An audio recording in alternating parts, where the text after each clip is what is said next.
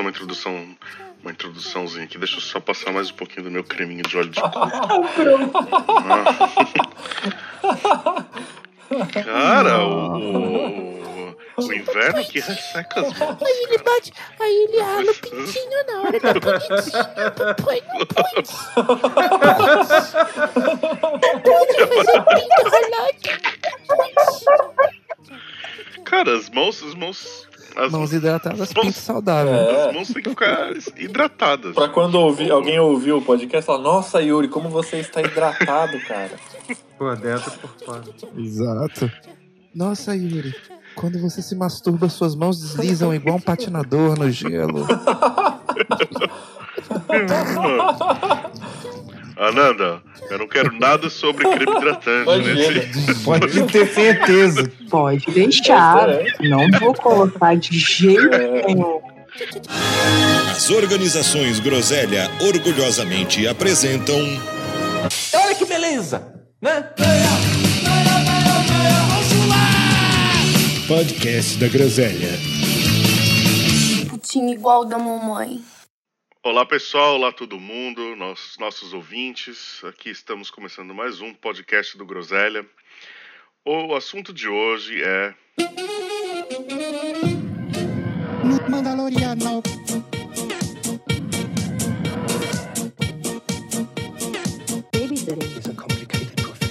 a série, o seriado chamado The Mandalorian, sendo exibido exclusivamente no canal Disney Plus ou no streaming service Disney Plus.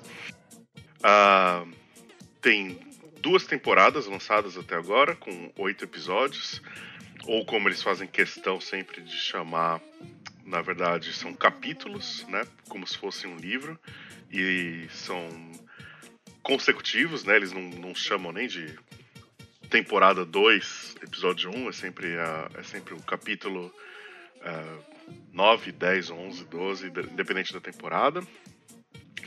Um pequeno aviso aqui para você, se você chegou aqui desavisado, ah, achando que nós não vamos comentar spoilers, você está redondamente enganado. Então fica avisado aí, vamos ter spoilers, vamos comentar sobre toda a história do, do Mandalorian, inclusive como ele finaliza. Vamos dar nossa opinião, as nossas conjecturas, vamos discutir as nossas críticas, os nossos, nossos elogios. Ah, enfim, tudo aquilo que nós, como amigos e amantes de Star Wars, gostaríamos de conversar. E convidamos você, então, a participar dessa conversa de certa forma. E aqui comigo, hoje, nós temos uma boa trupe reunida. Ah, vamos nos apresentar, um de cada vez. Burza, manda aí. Ô, gente, aqui é o Burza. Vamos discutir essa série fantástica aí, principalmente pra quem é fã da série da, da trilogia original, né? E I Have Spoken. Depois do Burza aqui, Bruno, take it away. E aí, gente, beleza? Eu sou Bruno Ventura e eu quero dizer que não é verdade isso que o Yuri falou que não tem que, que, vai, que, que vai ter spoiler, porque a gente não vai falar spoiler aqui, a gente não vai dizer que o Luke aparece no final e sai arregaçando todos os Dark Troopers e leva o Grogu embora, tá? Ninguém vai dizer isso aqui. Maestro Boggs. Olá, eu sou o Mestre Boggs e eu queria ter uma, gelada- uma geladeirinha de carbonita no meu furgão. É, aproveitando a frasezinha do Yuri do podcast anterior, né? Colocar a pizzinha no forninho, eu fiquei imaginando, vou colocar meu sorvetinho na carbonitazinha. Será que funciona? Que desperdício de carbonito. Deve ser muito louco, porque você, você carboniza o sorvetinho gelado, aí quando você descarboniza, ele continua gelado. Mário. Ui, ui, ui, ui.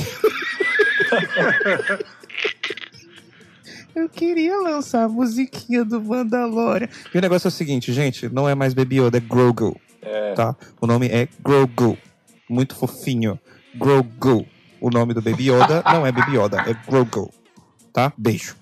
it's Grogu. E a presença ilustre de Nick. E aí, gente, muito obrigado pelo convite. Muito legal estar aqui. E this is the way. Vamos lá. Vai ser muito bom falar dessa série. Vamos lá, gente. Ah, meu primeiro ponto aqui é. Eu queria saber a opinião de vocês. O, o que vocês acham dessa mudança de tom que teve, né, no, no tratamento do Star Wars. O Star Wars original era era era uma space opera, né? O próprio George Lucas define assim como uma space opera.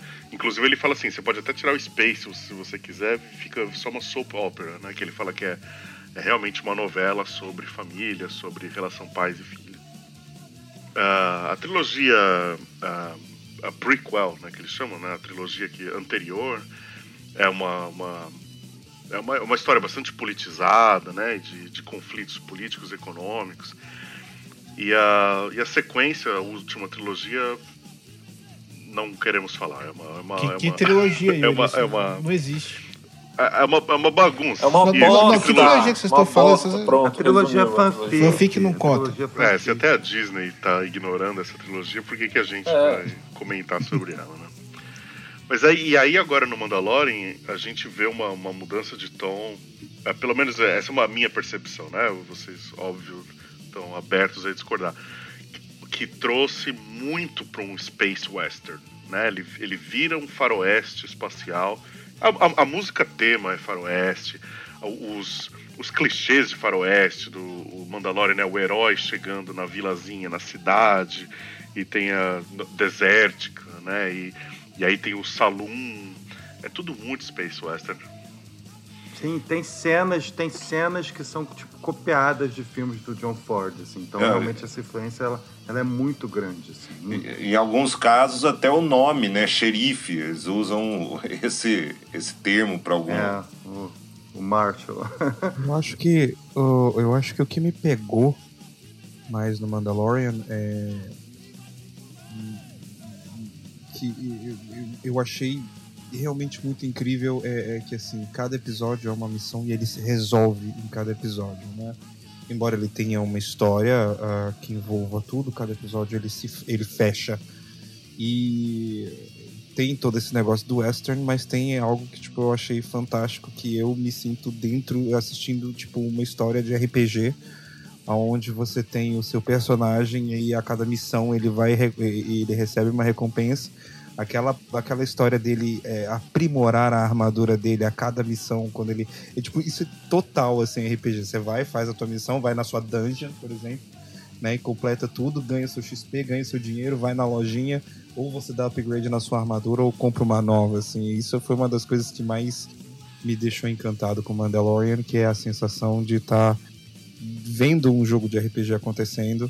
A questão dos episódios fecharem em si, pra mim, é um grande atrativo. É, Eu queria falar que eu, eu concordo muito com você, Mário. Eu acho que tem muito essa pegada do RPG, das, das missões, assim, e de ter essa resolução. Mas ao mesmo tempo também tem um, um, um Game Master, tem um, tem um, um plot por trás, assim, que, tipo, né, agora tá começando, agora na segunda temporada a gente já tá chegando numa parte que várias coisas que pareciam totalmente aleatórias lá na primeira temporada, você vê que, pô, não, aquele personagem volta pra tal coisa, cara. Então isso é justamente, justamente. Concordo muito com você, cara. Tem essa influência do western, tem essa influência do, do lobo solitário também, né? Do tipo o samurai ou, ou- ou o cara do Velho Oeste que tá andando com, com o carrinho de bebê, né? Porque, pô, o lobo solitário também tem tudo a ver com western. Não, então, isso que o Mário falou de cada, cada episódio começa e termina, tem um começo, meio e fim, mas ao mesmo tempo ele respeita uma continuidade, né? Você Total. tem um plot maior e todas essas histórias individuais vão se encaixando né, ao longo do tempo, na primeira, na segunda temporada. Isso é meio básico até, né? A gente tá aqui falando que se é, se é uma história contínua, isso deveria ser assim, mas é uma coisa que não aconteceu na, na, na trilogia século, né? Isso é uma coisa que já deu um, um alívio muito grande. Não, e se você for pensar, tipo, ele é uma mistura, tipo, sei lá, de Ronin e. e de lobo solitário, ou até mesmo um honroso samurai. Ele é todo aquele herói que, que faz as coisas sozinha num só, entendeu? Então, tipo, eu acho isso incrível, assim. Ou, ou seja, ou seja, você te- você tem, a- você tem a novelinha, mas você também tem o, epi- o episódio procedural, né? Você tem o monstro da semana, assim. E, e uma coisa que eu queria chamar a atenção de- dessa estética de, de RPG é que todo RPG você tem aquela coisa de você chegar numa aldeia, aí vo- vo- você chamar dois ou três personagens pra uma party, né? Inclusive, meus sentimentos pro robô IG-88 lá que morreu. todo RPG tem um personagem legal que morre no meio da trama e salva todo mundo.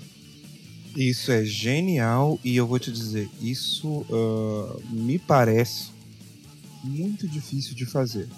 Porque é muito diferente de uma série que você assiste, que ela sempre, quando acaba um episódio, ela deixa um gancho e você é obrigado a se sentir ansioso e esperar o próximo episódio. Né? É, é, no caso do Mandaloriano, você se sente satisfeito a cada episódio. Você tipo tem uma resolução ali. E aí você espera pra ver qual é a próxima aventura, mas assim, por trás você tá seguindo o fio de uma história como um todo. Isso não parece ser um trabalho muito fácil para os escritores, e eles estão fazendo isso maestralmente, assim. É, e ah, ah, achei legal o Mário trazer já logo de cara falar sobre a estrutura, né? do- de como a história é contada, o storytelling em si. E, e, e dá pra ver, cada, cada um de nós tem um, tem um jeito de ver, né? De um prisma, mas a estrutura é, é isso mesmo, né? Que vocês estão falando, é uma estrutura. É um equilíbrio super delicado e muito difícil de atingir, que é o monstro da semana, né? O Freak of the Week, ao mesmo tempo contando uma história contínua. Ah, e eu acho que eles fizeram isso de uma forma ah, super elegante e muito bem sucedida. Uma das críticas que eu ouvi à, à série é gente reclamando que, né, já que mencionou a, a- a simili- simila- similaridade com RPG também, é o lance da quest, fazer uma quest, da quest, da quest, da quest. Tudo, tudo que o, que o Jin Darin, o Din Djarin, qual, qual que é o nome dele? Jin Darin, né? É, é Din Djarin. Din Djarin.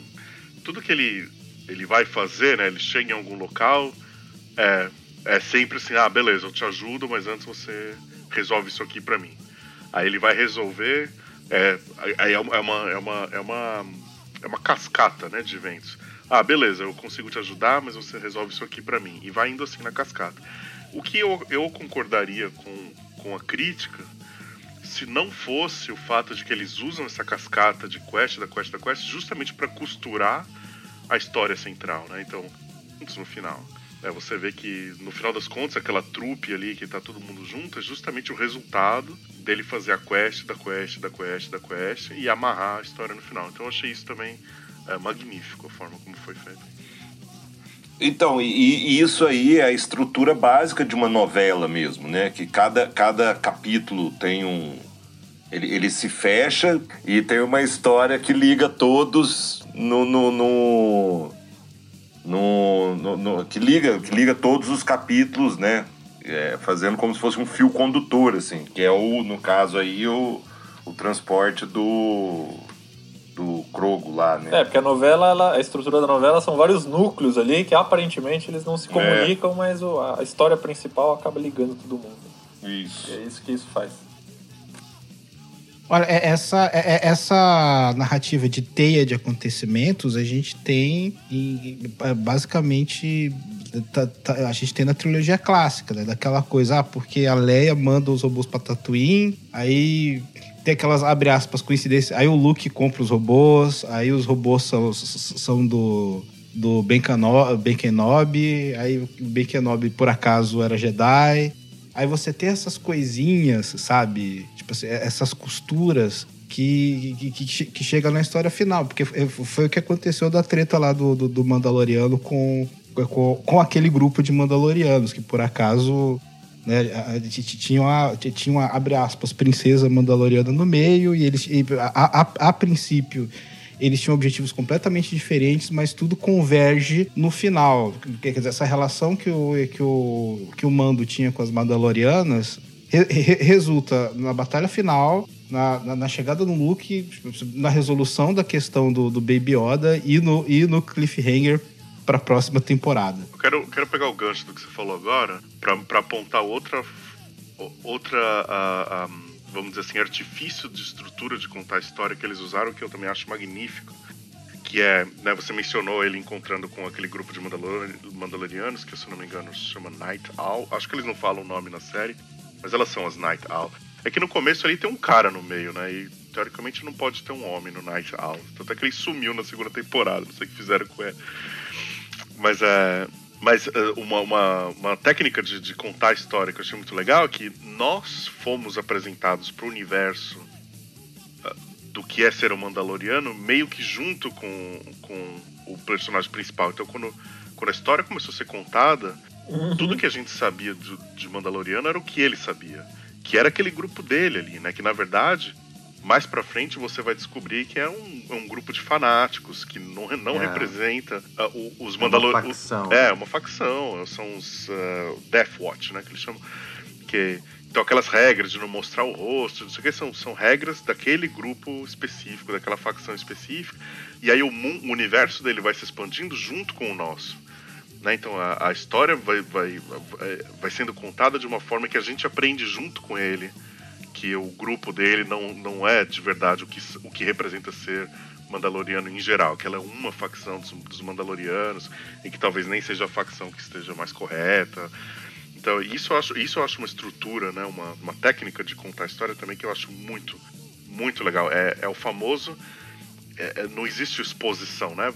A história vai rolando, através dos acontecimentos você vai aprendendo sobre o universo, sobre as regras, sobre como as coisas funcionam. É, e ele vai contando, e vai contando também que ser um Mandaloriano não necessariamente é ser o cara que nasceu em Mandalore lá. Ele é mais uma ideia, né? Então o, Yeah. o, o Din Djarin, ele foi adotado, né? Ele, os pais dele foram assassinados pelos separatistas. Ele foi salvo e foi adotado por eles. O Tenjarin, ele é um foundling que foi achado por essa Children of the Watch, que é a galera que segue, É. segue essa Way of the Mandalore, que é essa, essa, Exatamente. Exatamente. essa parada antiga, né? Essa, essa crença antiga, digamos assim. Foda, né, cara? É, uma coisa que eu queria aproveitar para chamar a atenção é como a série ela tem um respeito absurdo por toda a mitologia de Star Wars, né? Porque todas as questões que a gente está discutindo sobre Mandalorianos existe na literatura do universo expandido e, e existe especialmente nos desenhos, né? Tanto Clone Wars quanto Rebels. É, é aquela coisa. É, Quem está assistindo Star Wars pela primeira vez nessa série é apresentado esse universo. E assim, como o negócio é feito com carinho, que eu tava até comentando com os meninos no- no- por fora, no- nos meet fora, que, que é o seguinte, quando começou a série, que a galera já tava espe- especulando a chegada do, do, é, do Boba Fett, eu tava assim, ah não, traz o Boba Fett não, não, deixa ele morto lá, vai virar outro Darth Maul, puta personagem chato, não sei o que lá. Aí o negócio é tão bem feito, o negócio é tão É, bem feito, cara, que quando, quando finalmente o Boba Fett apareceu, eu falei, ei, porra, caralho! Cara, uma coisa que a série faz muito bem é trazer essa coisa de- de- do silêncio de Star Wars de volta. Tipo, das coisas não precisa acontecer 400 mil coisas por segundo, explodir 20 coisas. Tem uma parada de senso de humor, assim, da piada, rolar uma piada visual, um olhar pro outro, rolar uma parada em silêncio, rolar aquela olhadinha um pro outro. Então isso eu acho muito foda, cara. Tem que tirar o chapéu mesmo pro John Favreau e o Dave Filoni estão fazendo, porque puta que pariu, cara.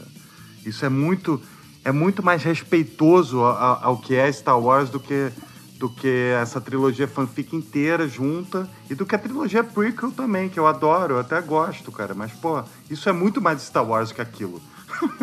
Mas sabe o que é interessante? Porque eu, queria aproveitar para falar da, da- da cronologia, né? Porque a série se passa, se eu não me engano, cinco anos depois do Retorno de Jedi, não é? É mais ou menos Exatamente, isso. É. Então, e, e- e- e eles não fazem igual essa trilogia fanfic que você apaga tudo que aconteceu antes e vamos fazer um genérico de Império um genérico de Aliança Rebelde. Não! O que você tem é a nova república que acabou de ser, de- de ser criada, né? E você pode consegue ver o caos na galáxia, né? Então você vê a nova república tentando controlar o- o- o- os, os core worlds que chama e a, e a orla exterior. E o Império tá tocando terror.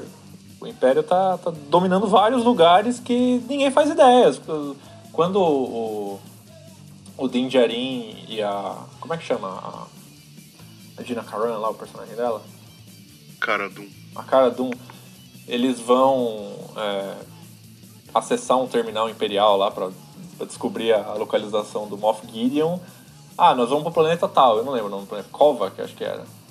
Ah, mas esse planeta não tem nada do Império. Não, tem sim, tem uma mina escondida lá. Então o Império tá presente em lugares que ah, as pessoas não fazem ideia. Então, é, mostra a dificuldade que é, a confusão que tem ali e os acontecimentos acontecendo. Os acontecimentos acontecendo foi foda, né?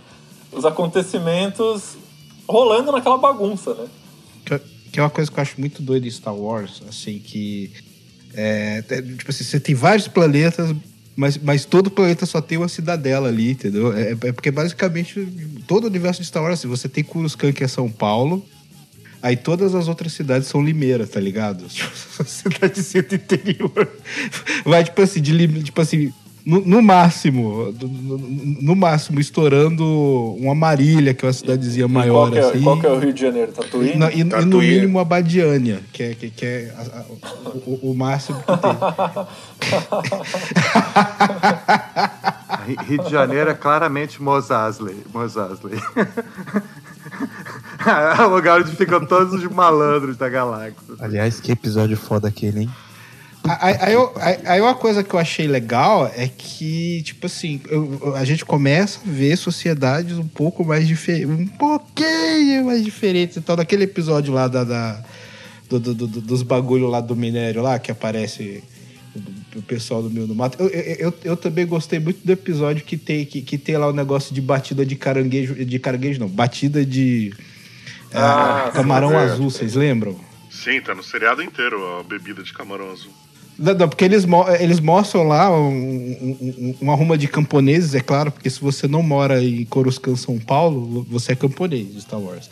Aí eles mostram os caranguejos azul como é feito, e pela primeira vez a gente vê o medo que um Walker, né, um AT&T, dá numa galera quando chega aquele monstro. Não é nem o AT&T, Dá um o AT&T caramba. é ST, né? O pequeno Walker aí. É, o franguinho. O franguinho.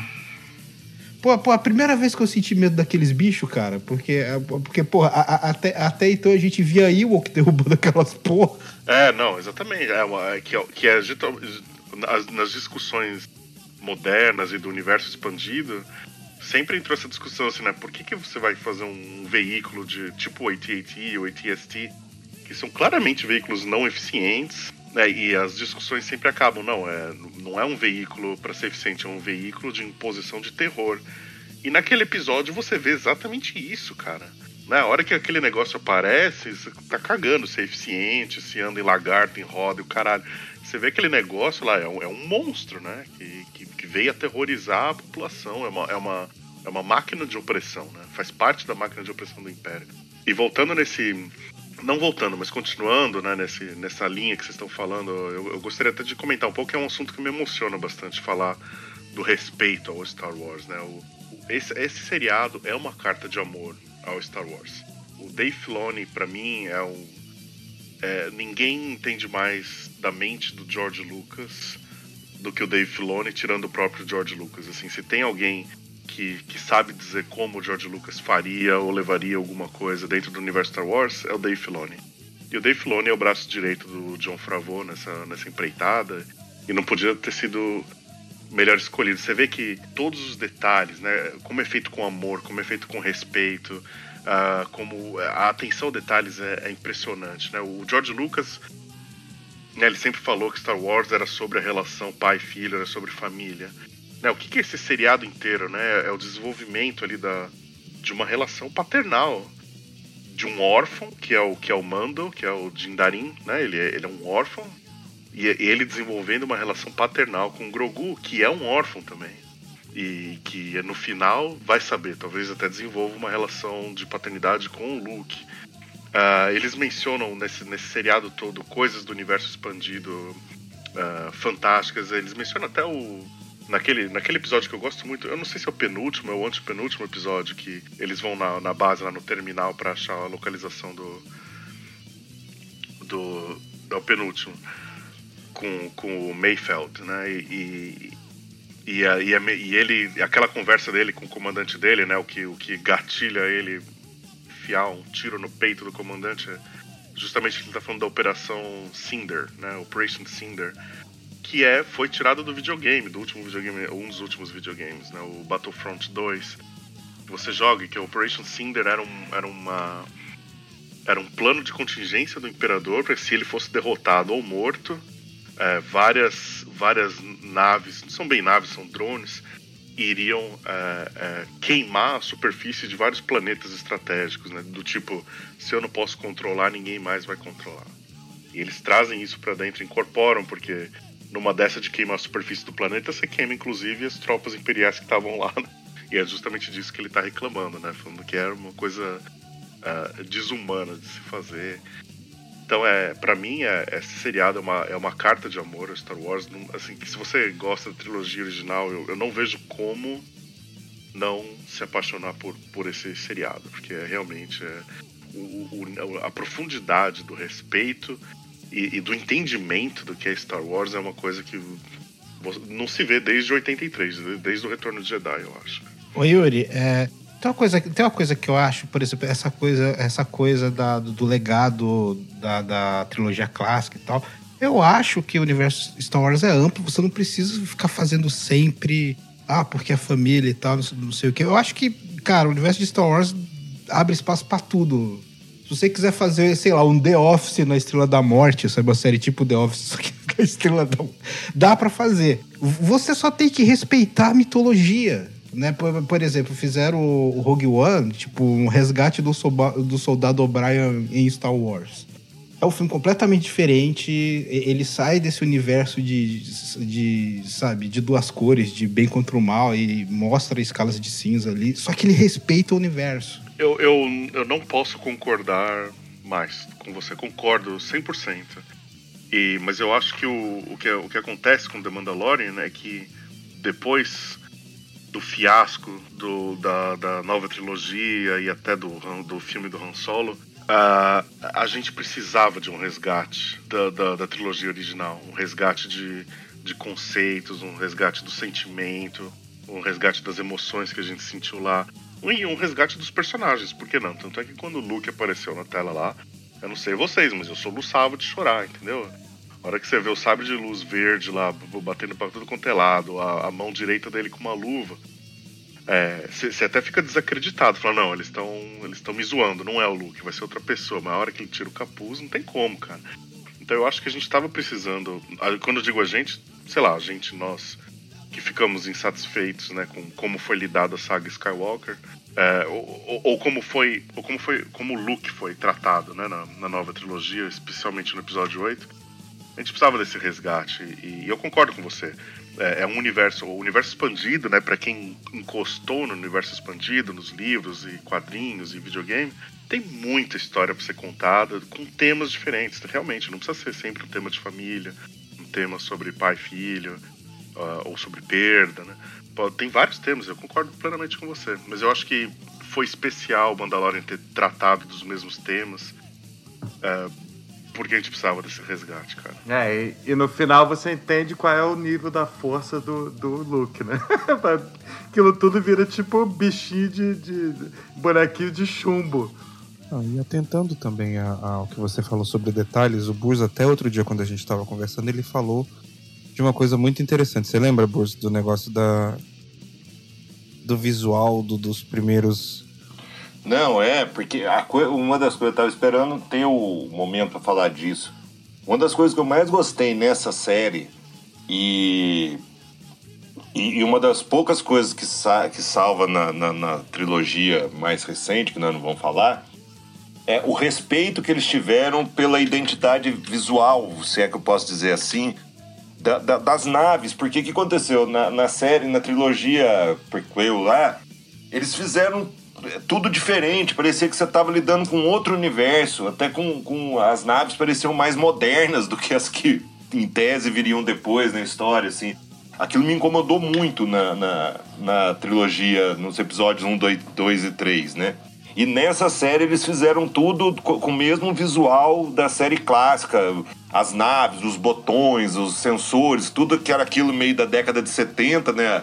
O futuro da década de 70, eles retomaram agora nessa série. Isso, pra mim, foi uma das coisas que eu mais curti, porque é, deu a sensação de você estar lidando mesmo com o mesmo universo, né?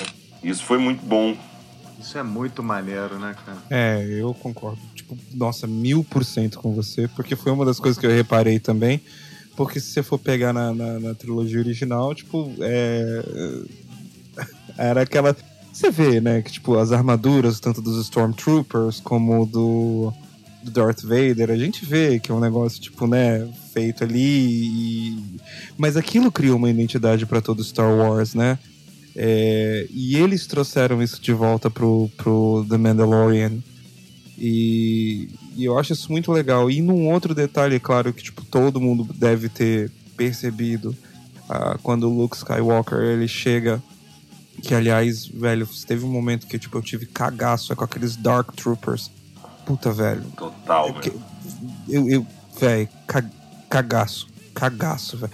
Eu juro, nossa, velho, os bichos são muito, muito ruins, velho. Eu, eu juro que se eu, eu me botei ele naquela situação, eu já teria me cagado todo. Não, não, não- eu falava, ah, me raba aí, porque já, já deu, eu vou morrer mesmo. Que- que- você vê que aqueles Dark Troopers são a, a- a maldade, sabe? Ah, e aí quando você vê o Luke chegando, é, a forma como ele segura o, o sabre de luz dele é igual a do Darth Vader para fazer né, que ele é filho, do, porque eles têm a mesma instância de combate. A forma como eles, como eles É. seguram o sabre de luz é a mesma, entendeu? Então, tipo, é outro ponto que eu acredito que tenha sido pensado e que eles fizeram isso de caso pensado e que foi genial. Cara, eu não, eu não sei, eu não tenho nada de negativo pra falar do Mandalorian, sinceramente nada. Gina Carano, eu te amo. Puta que pariu, mulherão da porra.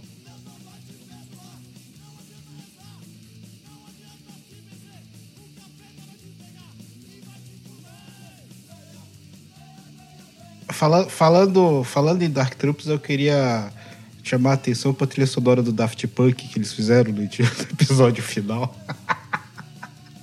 ai, ai. Cara, a cena, corroborando o que o Mario falou, cara, a cena do Mando lutando com um Dark Trooper foi de se, foi de se cagar de medo, cara. Ele socando, socando a cabeça, afundando a cabeça dele na parede no soco, cara. Você fala, nossa, ainda bem que é Beskar essa armadura, senão ele tinha virado um patê. Numa cena de 5 segundos, a gen- a gente entende o que é um, Dar- um Dark, um Dark Trooper e, e o que que é a armadura de um Mandaloriano, né? Que porra, velho. É, porque um tiro a laser não fazia faísca nos Dark Trooper e o Luke cortando como se fossem umas latas de sardinha. Ah, não, e, e, e o melhor pra mim, melhor pra mim, o mais legal foi o último Dark Trooper que ele mata, É. que ele amassa igual uma lata de cerveja, só com a força, cara. Aquilo é muito bom. Aquilo é muito bom, é muito lindo aquilo, cara. Esse bichinho só nem faz nada, só amassa o- por dentro. Eu quero saber quando é que vai sair o espremedor de laranja do Luke Skywalker pra, pra fazer o suquinho. que é espelhado, que é como vocês já comentaram, é espelhado aquela cena do Rogue One do Darth Vader na- no corredor. O último cara, o último soldado, Exato, ele mata exatamente. também com, com estrangulamento, né? Ele não, não enfia no... É, a- o, o paralelo das duas cenas, é, você pode procurar no YouTube, né? Tem as duas cenas pareadas, é, é muito bonito, cara. Realmente eles levaram. E e só pra comentar, o Dark Trooper, mais uma prova aí do que eu tô falando, do, do amor e da dedicação aí do, dos, dos criadores da série. Dark Trooper também é tirado do universo expandido dos videogames. O Dark Trooper não aparece em nenhum outro lugar a não ser no, no jogo Dark Forces. Star Wars Dark Forces, que é de, dos- da década de 90. Olha, olha onde os caras vão buscar material, cara. Ô, ô, Yuri, tem, tem, tem outro jogo em que os Dark Tro- Troopers aparecem, eu não lembro qual era o nome, mas ele era tipo um joguinho de War, de Star Wars. Era um joguinho bem, de, de estratégia bem, bem intenso, bem difícil. E lá no final você, consegui, você conseguia construir tropas de, de Dark Troopers. Eu só, eu, só, eu só queria acrescentar, concordo e discordo do que o Burns falou da, da, da comparação com, as, com o modelo das naves e tal. Eu acho que o, o erro dos prequels foi ter feito o visual, porque o visual do, do Star Wars clássico era a, a- visão que, o, que as pessoas daquela época, da década de 70, tinham do futuro, né? Aqueles painéis com aquelas luzinhas, não sei o quê. Isso aí eu acho que faltou bastante. Agora, os modelos das naves em si, eu achei ok, porque é como se fosse um, um- uma versão beta, vai, do, do Star Destroyer, ou uma versão beta do, do, do dos TIE Fighters, né? Assim, Eu tava me referindo mais à parte interna mesmo do, do- das naves e tudo, entendeu? Aí, beleza. E, tipo, a, a nave antiga era tudo com os controles sensorial e tal, e as novas eram com botãozinho, como assim, cara? Os caras abandonaram essa Só, só, só aquele pod do Anakin Skywalker tem mais tecnologia do, do, do- do que a Death Star in- inteira, velho. e é sucata. Porra, olha, os- olha os painéis com, com, com, com- com, tipo assim, é, é- é contador de velocidade em, em- realidade virtual, cacete. Não, o Palpatine com, com- na, na- na sala dele lá, com uns puta negócios holográficos, com os controles, parecia É. o Tony Stark no. no- Eu lembro que um amigo, um amigo meu, na época, deu até uma explicação meio assim. Ah, mas é que quando tem, instala uma ditadura, a tecnologia eh, fica pior. Ele falou, não, velho, mas é, a para de, pode parar de evoluir, mas não vai piorar. Os caras, agora é, ditadura. tipo, se acabar uma, dit- se come- se começar uma ditadura, agora nós vamos começar a usar celular de teclado de novo, em vez de smartphone. Não, Mas tem, uma, tem, uma, tem um pouco disso no universo expandido na explicação. na- na- acho que nas novelizações dos episódios e também nos quadrinhos. Um exemplo é, por exemplo, que a tecnologia de clonagem ela meio que foi perdida, começa a dar errado, por isso que eles param de usar clones e começam a recrutar mesmo. Né? Os Stormtroopers da, da trilogia original eles já não são mais clones, né? eles já são soldados recrutados, é meio escravos Retroceder. né, vamos dizer assim. Ah, queria trazer aqui um, um- uma- vou fazer uma pergunta para vocês, né? Como porque eu lembro que no, no primeiro episódio houve um sentimento muito controverso. Eu lembro na internet houve uma, uma, uma- uma controvérsia, né? Uma polêmica sobre quando apareceu pela primeira vez o Grogu na época Baby Yoda, porque eu, eu tava, eu já eu confesso que na hora que eu vi eu já tava já tava embarcado já. Pra mim tá ótimo. Opa, isso vai ser bom. Mas eu lembro que teve muita polêmica e com uma certa razão, né? Muita gente falou assim: ah, isso aí, pô, isso aí é só pra vender brinquedo, é só pra forçar a nostalgia na gente pra assistir o show. Quer saber se vocês lembram qual foi o sentimento de vocês quando vocês viram, se vocês estavam ainda céticos a respeito do que, de como seria, ou se vocês gostaram logo de cara. Olha, no, no- meu caso, idem é a história do Boba Fett. Tipo, se eu tivesse tomado spoiler do bebê Yoda, eu ia assim, ah, não, ah, não. Mas como eu não tomei spoiler, eu achei tudo lindo. Eu até, eu, eu- confesso até que achei bastante, meio infantil aquele Muppet ali, mas não me incomodou, eu só achei foda. Então, eu tive ressalva porque assim, quando lançou o Mandalorian, eu só fui assistir um pouquinho depois. E aí era sempre, ai, Baby Yoda pra cá, Baby Yoda. Acho que é, foi o mesmo, foi o mesmo enginge, foi o mesmo nojinho que eu tive antes de assistir Senhor dos Anéis, porque era todo mundo, ai, é o Fins pra cá, é o Fins pra lá, Hobbit. Eu falei, puta, deve ser uma história bosta, com coisa bosta. Enfim, aí eu peguei, é sério, né? Então, aí eu fui, peguei, assisti o, o, o Senhor dos Anéis, adorei pra caralho. E aí, tá, beleza, sentei e fui assistir o, o- o Mandaloriano. Eu falei, porra, legal. Aí apareceu o Grogu. Aí eu ainda tava meio com enginge, assim, eu falei, tá, fofinho, mas é só pra vender, porque, tipo assim, ele não era muito, assim, expressivo. Não, Ah, não tem era. que salvar o bichinho e levar pros Jedi. Tá, dane-se. Aí, tipo assim, eu notei logo qual que era a apelação. É, tem vozinha de neném, o zoião grande, uma carinha fofinha. Essas coisas não me cativam. Na verdade, eu acho que assim, de todo esse tempo que eu assisti o Mandalorian, acho que a única, o único momento mesmo que eu falei assim, oh, pro Grogu foi quando lá quando ah, ele foi fazer o treinamento com a Ahsoka né? Que aí ele foi e tal, e aí o Mandalorian fica contente quando ele descobre que ele pode usar a força e tal, aí eu achei fofinho. E também me emocionei no último episódio, que aí o Grogu vai e bota a mãozinha na cara do, do, do, do Mandalorian lá. Foi, mas foram os únicos que, assim, tipo, eu fiquei muito com aquilo, tipo, ah, mesmo porque a gente vem desses desastres, né? A gente tava vindo de desastres dos filmes do Star Wars que foram assim completamente decepcionantes assim e, então a gente tava esperando mesmo que fosse ser uma outra grande porcaria comercial sem se importar com nada e nem com ninguém Sabe o que, é, cara? É que é, muitas vezes a hype, ela, ela meio que estraga um pouco também, né? Porque o pessoal fica tão emocionado. Ai, Baby Yoda, Baby Yoda, Baby Yoda. Eu cansei de ver meme, cansei de ver imagem. E eu fiz igual o Mario, demorei pra assistir. Né? Mas aí eu já tava... Eu já comecei meio de má vontade. Só que ao final do episódio, eu gostei tanto do episódio, do começo ao fim, que depois que eu vi o Grogu, eu falei, ah, gostei, cara.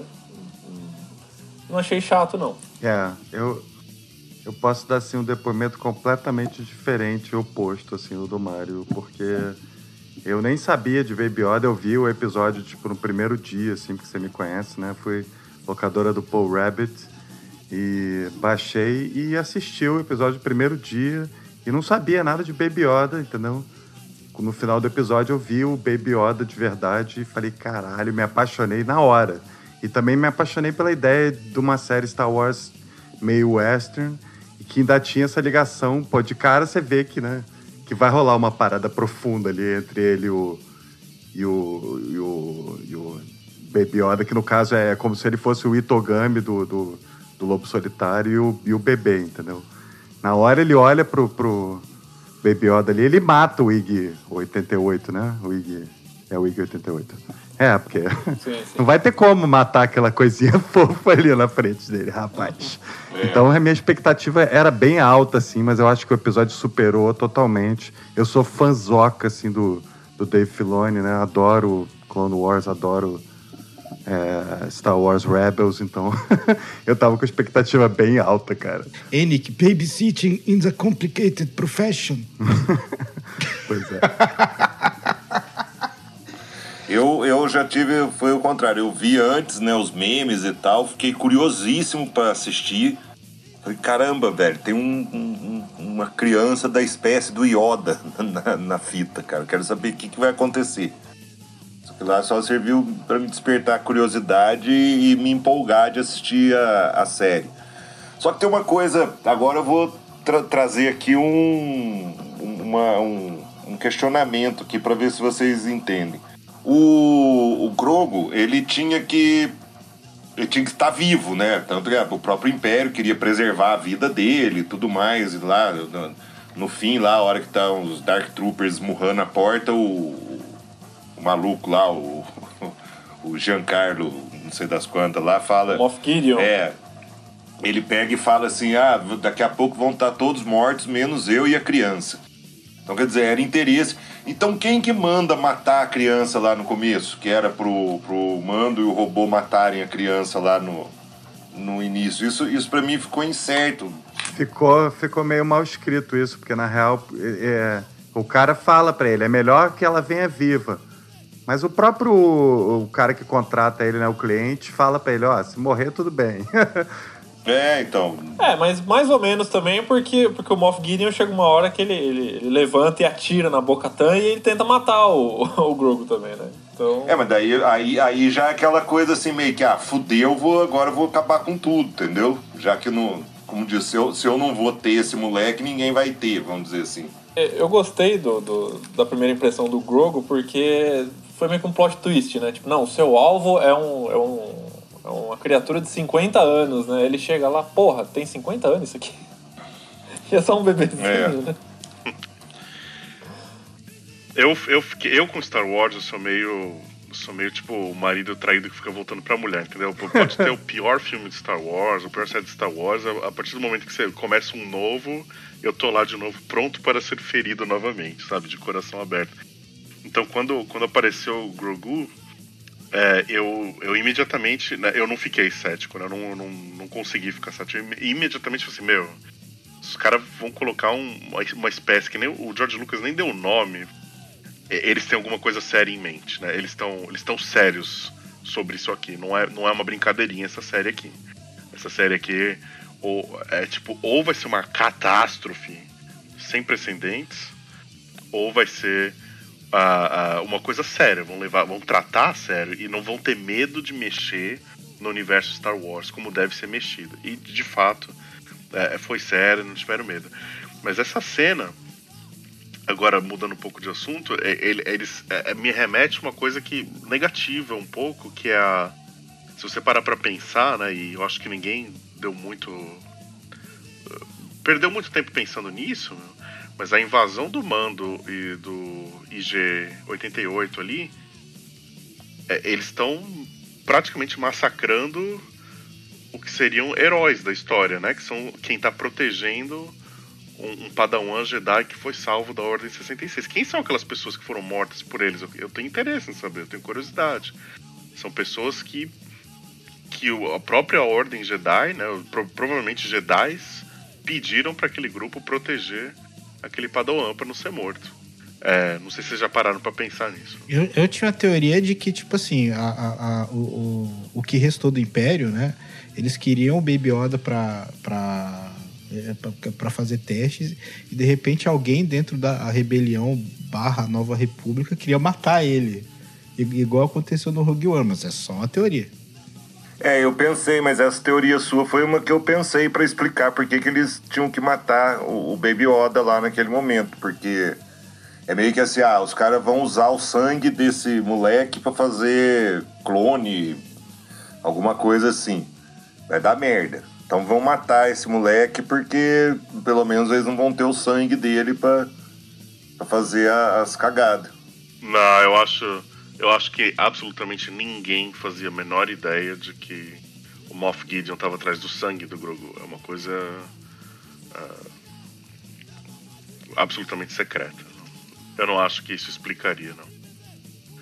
Ahm, mas é isso, eu, eu queria saber a história das pessoas que estavam protegendo o, o Grogu, porque eu- a, a minha impressão é que é uma história triste ali. Que eram pessoas, tipo, do bem, heróis, eh, remanescentes ali das ordens do- dos últimos Jedi, sobreviventes da Ordem 66, que estavam há muitos anos, né, desde a Ordem 66, tomando conta do Grogu. Sim, é porque é, é, o background do Grogu é muito legal, né? Porque ele era. Ele foi treinado no Templo Jedi, né? Pela, pela Ordem Jedi e tal. E aí depois da Ordem 66, sabe-se lá o que aconteceu com ele, como ele sobreviveu, e fica o mistério, né? Eu acho isso muito foda. Ele devia ser muito pequenininho naquela época, ele se escondeu em algum lugar e o Anakin não viu. Só é a única explicação que eu consigo imaginar. Tá aí, tá aí. Não, ele não precisava estar naquela sala que o Anakin entrou. É. O Templo Jedi é gigantesco, né? Por favor. É, ele podia estar escondido em É. qualquer lugar, pois é. Talvez não estivesse nem fisicamente no Templo Jedi naquele momento. Eu acho que assim, a, a questão de, de levantar perguntas sobre o passado do Grogu é, talvez seja a mesma intenção que os produtores queiram quando se levanta perguntas sobre o passado do Yoda. Porque George Lucas falou: o Yoda só existe. Ah, ele é um cara que tava lá. Ou seja, ele não tem background. O George Lucas não fez um background pro Yoda. Não fez um background certo. Não fez um background sobre o povo dele. É, não, não tem muita. E o George Lucas falou: não, ele é, ele é o cara que. Ele vem quieto. Ele vai embora quieto. Ele vem, faz o que tem que fazer e vai embora. Essa é a ideia do Yoda, segundo o George Lucas. E eu acredito que ah, vão ter perguntas sobre o Grogu que não serão respondidas porque talvez para seguir a mesma mística do Yoda. Entendeu? Ah, porque o, se você for ver, o, a espécie do Yoda não tem nome. Você sabe a espécie de vários outros seres do universo. A do Yoda não tem nome. Não. Não tem. é. Não tem. A, a única coisa que se sabe é que quando o Yoda desceu lá naquele planeta lá, que o, quando o Luke foi treinar com ele, ele tava com mais uma outra pessoa, que eu não lembro quem era agora. E que o Yoda foi treinado por, por um ser que tava. Que ele, o Yoda ele não, ele não conhecia muito dessa história de Jedi antes dele chegar no planeta em que ele treinou o Luke. Ah, e aí ele, o Yoda foi treinado por esse ser, que eu não lembro o nome, se vocês souberam. E aí o Yoda ele tem toda essa idade. Aí ele fez, tanto é que o Yoda é considerado o melhor Jedi que teve, o mais poderoso, né? Ah, Ah, e mas é só isso. O George Lucas ele não desenvolveu mais tanto sobre o passado do, do Yoda. Então ah, o que se sabe, o que se sabe do Yoda é que ele sempre teve um talento muito grande, ele sempre se destacou muito, ele sempre foi considerado o pica dentre todos os Jedi e só isso. e tomou um chocolate do Palpatine. Uma sacolada. Foi durante a liderança dele, da Ordem Jedi, que a Ordem Jedi foi pro caralho, né? E, e eu acredito que eles vão fazer, eles vão fazer a mesma coisa com o Grogu. Eles vão manter a mesma mística, o mesmo mistério com o pequenininho. Eu acho que seria o mais Sim. justo. Aí deixar sempre essas perguntas ah, no ar. É, isso é legal. Eu, eu, é, eu espero que não, mas, mas eu entendo, eu espero que não. Não, agora eu, eu quero saber. eu quero- imagina, imagina uma série, um filme contando sobre o resgate do Grogu da Ordem 66 e, e protegendo ele durante, durante todo o período do Império, talvez, sei lá. É, mas é. Mas como, como o Boggs bem disse, tem tantas outras coisas a serem exploradas no universo expandido, não, não precisa ter uma história pra contar. O que a gente sabe já é o suficiente. Eu concordando com você, Mário. O que a gente sabe é o suficiente. Ele, ele era um padawan lá, ele foi salvo de algum jeito, e ele tava lá quando o Mandalorian. eh, Quando, é, quando o Mando apareceu. É, mas eu, mas eu quero, mas eu quero muito, muito saber. Eu não sei se vão contar essa história, mas quero muito saber o que acontece depois, ele e o Luke. né? Eu acho que assim, é, se revelarem alguma coisa do Grogu, vão automaticamente revelar ah, coisas sobre o Yoda, porque não tem como. Não tem É. como. Exato. né? E aí. Bom, e do jeito que eles estão fazendo, eu não acho nem ruim, porque do jeito que essa série tá sendo fantástica, eu, eu aprovo tudo que eles fizeram. Se o Mandalorian peidar ali, vai- eu vou achar fantástico.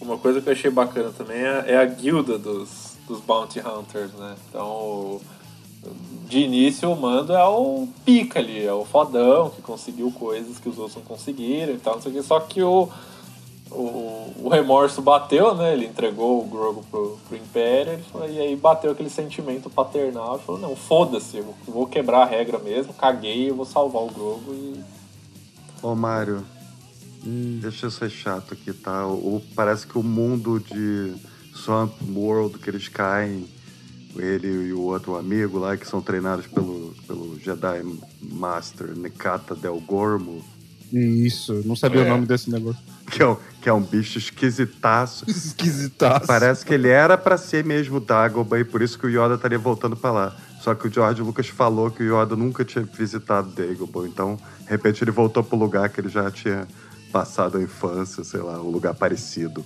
Mas não era exatamente Dagobah. Mas de qualquer forma é Legends, né? Essa, essa história, né? Não, não é É, Legends. tudo foi é- pro saco, né, quando a, É. quando a Disney comprou, né? É, quando a Disney comprou, ela jogou todo o Legend, todo o universo expandido no saco. Mas, mas é por isso que eu Exato. gosto do Dave É. Filoni. Você vê que ele tá forçando trazer tudo de volta pro canon. Ah, é, ah, ah, não é canon mais? Não, peraí, deixa eu escrever uma frase aqui no meu série. Pronto, agora é canon de novo. Vocês ouviram falar no boato Eu ouvi que talvez tenha alguma parada da Mara Jade? Isso eu tô bem animado. é, eu vi. Qual foi a atriz que foi chamada? Teve uma atriz que foi chamada pra fazer um papel. Teve, pois é. Que foi chamada pra fazer alguma coisa importante e as pessoas estão especulando que talvez seja a Mara Jade. Não tem prova nenhuma. Deixa eu ver. É, que- Não, tudo que a gente sabe é que a atriz realmente foi chamada pra fazer alguma coisa, mas. Ah, é a. Como é que é? Não sei o que, Gillian. A, a que fez a nébula do. Do. Karen Gillan? Esse é o nome dela? Fez a nébula no Guardians of the Galaxy. É, a Ka- Karen Gillan, que também foi companheira do Doctor Who, também Karen. Gillan, isso mesmo. Então ela, ela, ela foi chamada pra fazer alguma coisa importante no Star Wars, no universo Star Wars. Mas de fato pode ser qualquer coisa, né? Mas se fosse a Mara Jade, a gente agradeceria também. Mas a, a- gente tava falando do, do- do- da- dessa suposta primeira impressão. Ah, o Grogu foi feito só pra vender boneco, não sei o que e tal. De certa forma, o Boba Fett também foi, foi assim, né? Ele era meio que um. Ele era um bounty hunter meio aleatório ali, não Pois teve é. muita importância na trilogia clássica. Ele morreu daquele jeito ridículo no, no Retorno de Jedi. É, em defesa do Boba Fett, ele é, ele é esperto, porque ele percebe quando o Han esconde a nave ali, entendeu? E sai com o lixo, coisa que nenhum dos outros imbecis percebeu. Né? Mas, mas ele era só um figurante que deu É. muito certo, cara. Do Tipo assim, não tinha nada fã, disso. Desculpa, desculpa, sou fã. Eu entendo. Me corrija se eu estiver errado, a primeira aparição dele nem foi. A primeira aparição dele, da armadura, foi no, no especial de Natal. Star foi? Wars. Aparece, ele Star aparece, Wars, é verdade. na O Christmas, Christmas Special. Special. Aquela aberração. Foi, inclusive homenageado no próprio Mandalorian quando eles mostram o rifle, né? Que é aquele rifle que ele usa. É o rifle que ele aparece no especial de Natal. Isso é muito legal, cara. Olha como o John Favreau ama essa porra. Isso é muito maneiro. Eu pergunto, ele não aparece na cena cortada do, do, do Jabba the Hutt, que depois eles colocaram aquele CGI delicioso na versão. Ele aparece, assim, no episódio 4, na cena cortada com o Jabba. the Eu- Hutt. eu- O que eu quero saber é se ele realmente aparece na cena cortada ou se eles colocaram o Boba Fett ali no- na pós-produção só pra constar hiata. Porra, mas aí também você tá querendo. Acho que não, né? Eu não sei. não sei dizer. Só se a gente arrumar essa versão original. né? É só achar, tem, É, tem uma versão que tem um making-off que eles mostram, é verdade. tem, uma, tem a cena original que era com, com um cara, um ator fazendo o Jabba. Isso, é, que era originalmente o Jabba, né? É. Que até a a cena é bem Isso. tosca, porque, lógico, não foi remasterizado, não foi nada. Então é bem Arnaldo Antunes. É, e, e- e terem feito ele sobreviver à, à queda no Sarlacc lá, eu achei foda porque eu, eu acho a história do Boba Fett muito foda. Ele, ele é um clone inalterado do Jango Fett que serviu de base pro, pro, pro exército de clones. né? É, e o pai dele, né, o Django Fett, lutou na Guerra Civil. E o pai do Django Fett foi, uma, foi o Mandalor em algum momento. Exatamente. Ah, e no- nos quadrinhos a ressurreição, não, não ressurreição, né, mas a não morte dele do Sarlacc Pit era, meio esquisito, mas era interessante. Ele cai duas vezes né, no, no Sarlacc Pit. Exato. Uma no aquela do filme, ele consegue se livrar, aí ele cai de novo. Aí eu não lembro se da segunda vez ele morre de vez mesmo, ou se, se ele morre karma, né? é. Mas é, o, o seriado fez uma. fez um trabalho excelente. Primeiro, a gente não precisa saber como ele saiu do Sarlacc Pit. É tipo o mistério do Mestre Yoda onde veio. Ele tá com uma porra de uma armadura de pesca, né? E tem outra coisa, na hora que aquela porra daquela Bard cai, ela cai em cima do monstro, explodindo tudo. Eu acho, sei lá, pode, o bicho pode ter morrido ali. É. É, bem possível que tenha matado. é. É, e, e no- nos episódios anteriores eles falam lá do, do Crate Dragon, né? Falam, ah, onde eles. Onde os Crate Dragons vivem? Ah, nos poços. Nos, é, nos poços abandonados de Sar, do Sarlacc. Aí fala, não existe poços abandonados de Sarlacc, né? existe quando o Crate Dragon come o Sarlacc. então, pode ser que numa, num- pode ser que não- não- se o, se o Sarlacc não morreu com a, com a queda do- da, da nave, pode ser muito bem que o, um Crate Dragon atacou o Sarlacc na confusão, no caos ali, Exato. ele tinha ele tenha escapado. E realmente é uma, uma observação boa do, do- da armadura de Beskar, porque isso é retcon. Porque a armadura dele no Legends era de Dura Steel, que provavelmente não resistiria a o ficar dentro do Sarlacc, mas uma armadura de. Beskar provavelmente resiste. Então foi esperto deles transformar em Beskar. Talvez no The Book of Boba Fett. E contam como que ele perdeu a armadura ou isso faz parte do Não mistério conta. também? Talvez, é, talvez.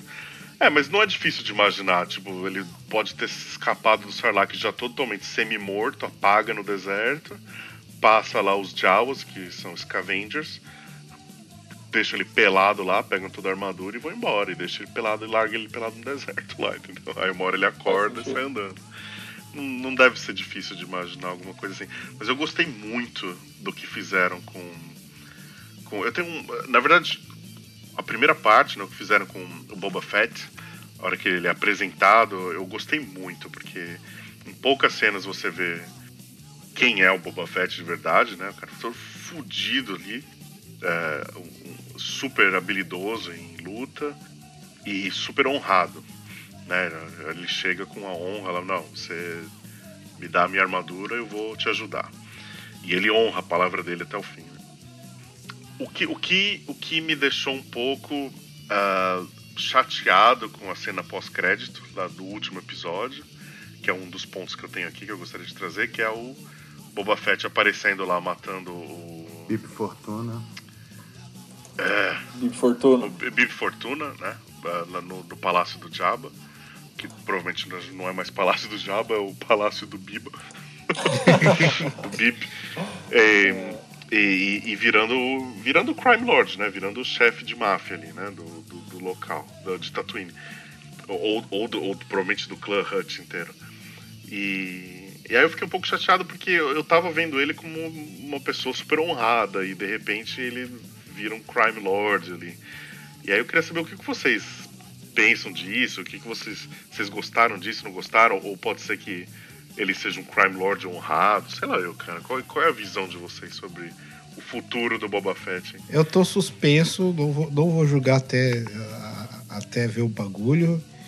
E assim, de, de repente o, o Boba Fett tem algum sentimento, algum sentimento de vingança, tá ligado? Com, com, com, com, os Roots. Eu não, não faço a menor É, ideia. o, o comportamento do Boba Fett na trilogia original, ele não, não aparenta, é lógico que lá, aí na série, ele mostra assim, na- no universo expandido deve ter uma- bastante coisa, não, não sei muita coisa sobre o universo expandido.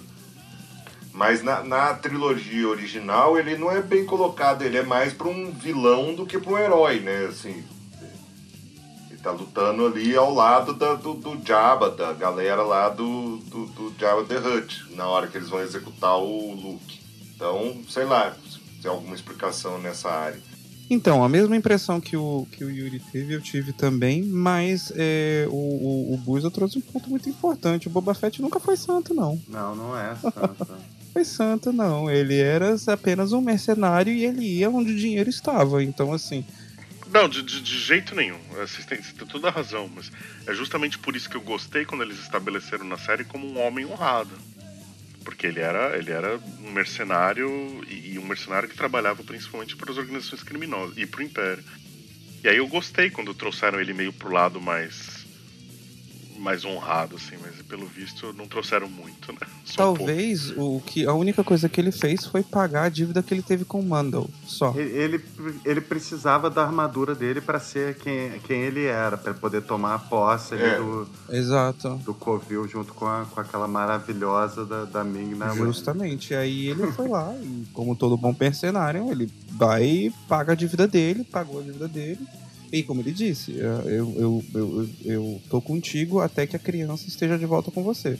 Quando ele conseguiu isso, ele não teve mais nenhum ah, no strings attached, entendeu? Então, tipo, foi-se embora e foi fazer o que ele tem que fazer. Eu acho até que ele tem um sentimento de gratidão com o, o- o Mando e se, se o, o precisar dele no futuro, ele pode voltar.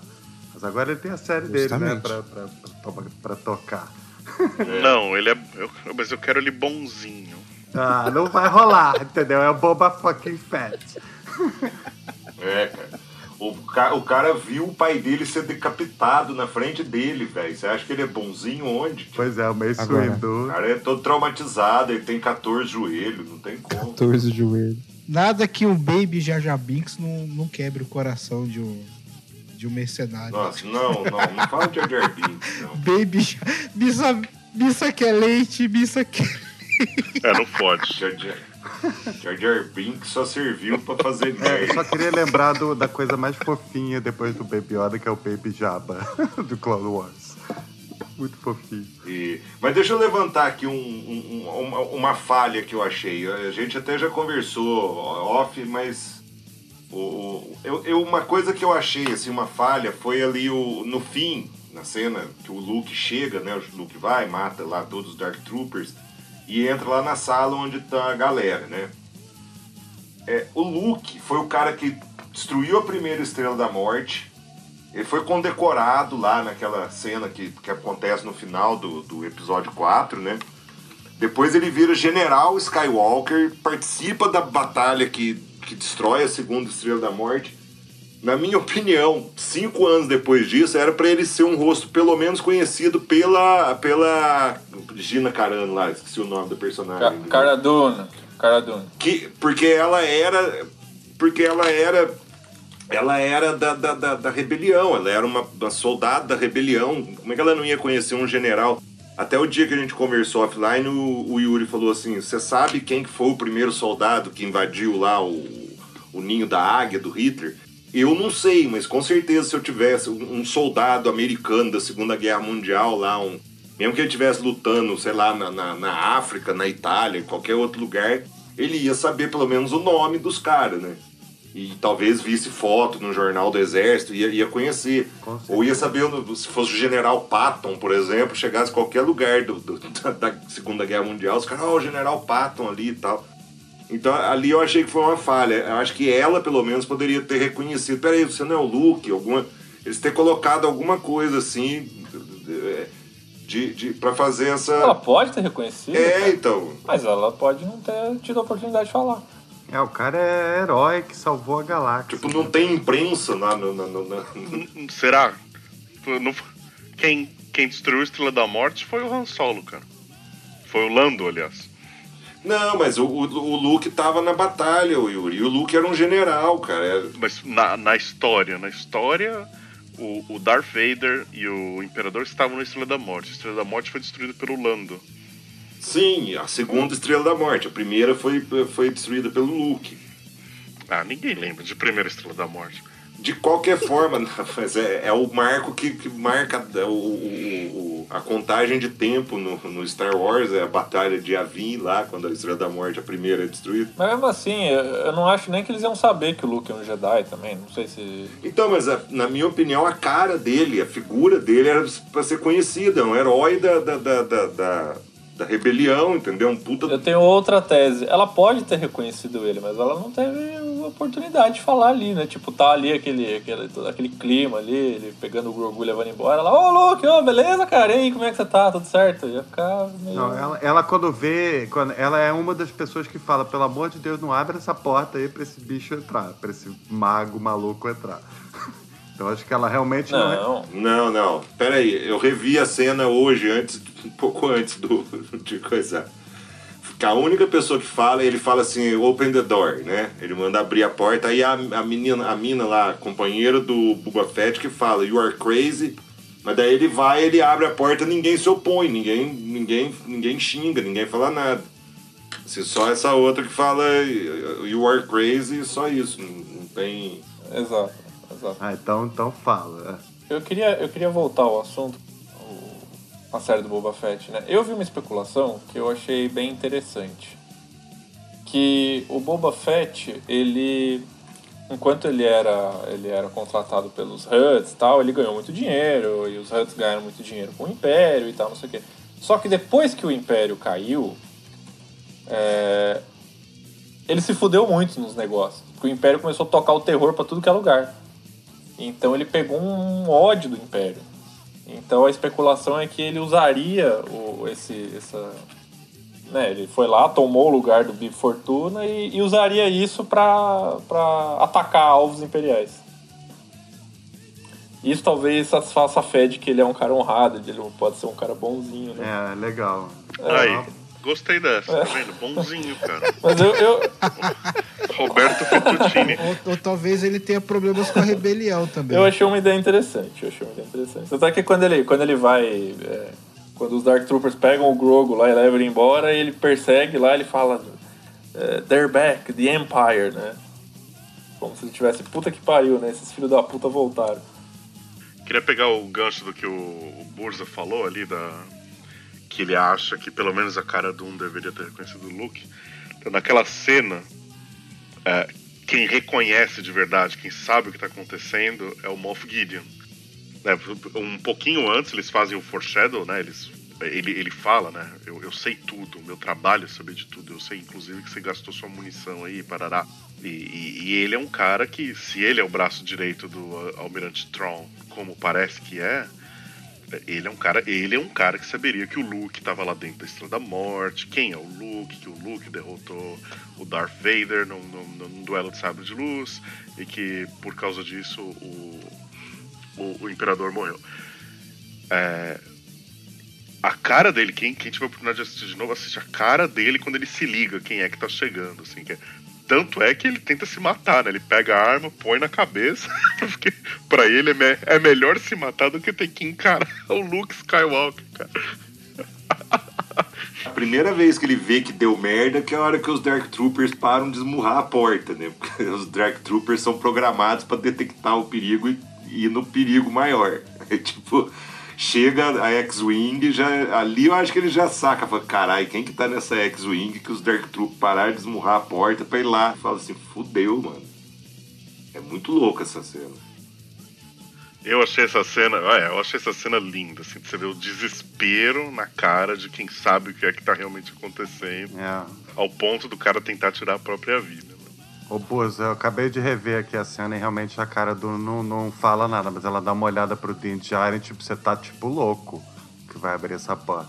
Ela dá uma olhadinha assim. Não, não, inclusive ela fala, ela, ela, fala, ela dá uma zoada, né? Oh meu Deus, um X-Wing, estamos salvos. Oh. É, ela nem faz ideia do que seja. É. Uma é o X-Wings, é, Muito uma bom. X-Wing. Aliás, que mulher. Meu Deus, que Uma mulher. gata. Ai, que mulher. Que. Antivax. Porra, Mário. e é, ali quando ali quando a R2D2 ah, quando ele, não, o R2D2 ele tem uma conversinha ali com o, o Grogu e uma hora e aí ele fica super feliz pulando. A minha leitura é que ele reconheceu o Grogu. Porque o, o, R, o R2D2 era do Anakin e o Anakin vivia no Templo Jedi. Então, certamente, o, o R2D2 Olha, que boa conheceu. É, interessante. essa é a minha leitura, mas algumas pessoas falaram, não, ele ficou feliz porque o Grogu se parece com Yoda e o R2D2 gosta do Yoda. É, porque, mas é, eu- aí eu apoio mais essa, essa segunda, Yuri, porque o R2D2 ele tem a memória apagada, né? Lembra no, no episódio 3? Não, não, só, só, só, Não, é. É Ah, só- só os 3PO, só.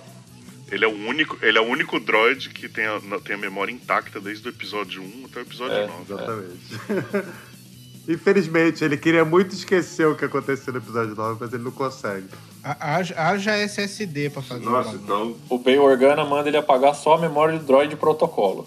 Só o C3PO. Exatamente, é muita maldade, cara. Nossa, eu, pra mim, olha, isso é novidade pra mim. Porque eu, até hoje, eu- até esse momento, eu achava que era de- dos dois. Então, eu acho que ele reconheceu, cara. Vocês não acham Acho possível, não? É, eu acho interessante, É. interessante. Queria muito saber mais sobre essa infância do Baby Yoda no Templo Jedi, cara.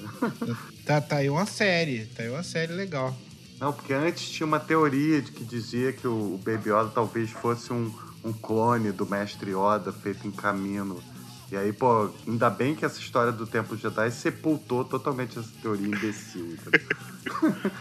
É, mas querendo ou não, a, a, a série confirma a tese dos midichlorians lá, né? Porque o, o Império tava afim do sangue dele, que tinha uma quantidade de M acima do, do normal, né? É. M count. Ficou, ficou legal, achei legal. Foi um heads off pro George Lucas. É, É. É, também, também não me incomodou. O midi-chlorians me incomodou muito lá na época do lançamento do filme, mas é, eu gostei. Eu gostei exatamente de- do, do que o Nick acabou de falar. Foi um gesto pro, pro George Lucas, né? Olha, era isso que você queria, É. então é isso que a gente manda. Já que o J.J. Abrams não tá nem aí, né? Ryan Johnson. E já que você levantou essa peteca, eu pergunto pra vocês. O que é que o Moff Gideon queria com o sangue do Grogu? hum, eu acho que ele pega. Eles querem pegar outra parte do universo expandido que criar clones pra que, que, que pudessem usar a força É, a eu, favor deles. eu ouvi uma teoria de que o sangue do Grogu acaba gerando o Snoke. Era, era isso que eu ia comentar, que assim, uma coisa que me incomoda, entre aspas, me incomoda porque essa série me incomodou em nada. Só, só- só me incomodou no dia que eu. que- só me incomoda no, dia que sai episódio eu não vi. É onde me incomoda traz. Mas coisa que me incomoda nessas séries é porque tá tudo sendo construído considerar. Os caras considerando os três episódios apócrifos fanfic. Né? Então eu, eu- tava com medo disso, de acabar justificando o, o Chiquinho Scarpa lá, o Smoke, né? E, e- e era tudo que eu não queria ver. É, é tudo que eu não quero ver em nenhuma série de Star Wars nos próximos 200 anos. Porque tem um, tem um jogo do, do, do Star Wars que é com o. É o Jedi Outcast 2, né? Que é com o Kyle Katarn, lá da, lá da série Dark Forces, né? Aquele que rouba os planos da Estrela da Morte e tal. Personagem foda.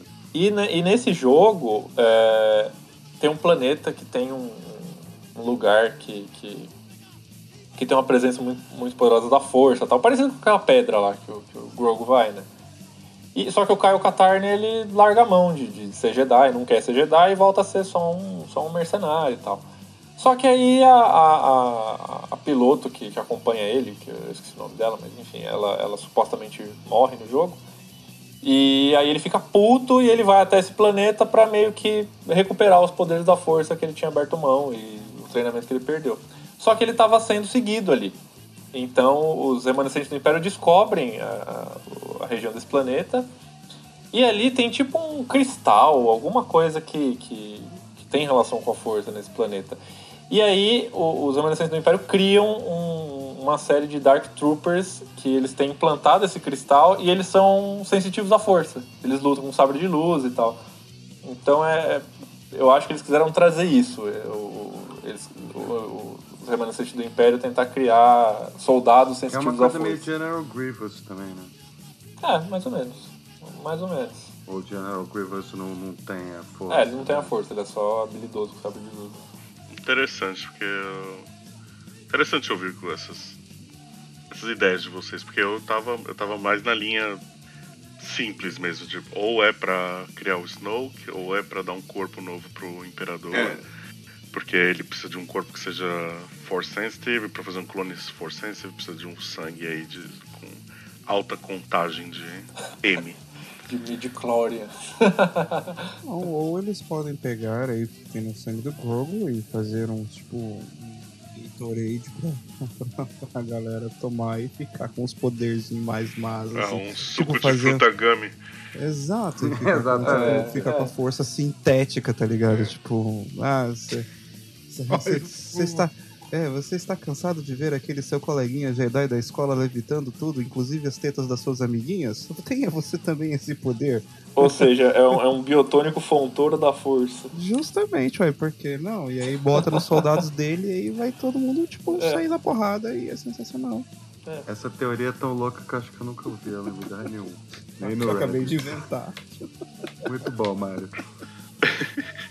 Queria fazer um comentário aqui, né? A gente, você vê, a gente tá aqui há um tempão conversando eh, sobre o seriado e sobre as diversas referências que o seriado e, e os materiais que ele usa, né? De, pega videogame, videogame, videogame antigo, videogame novo, ah, pega de história em quadrinho, pega de, de, de livro.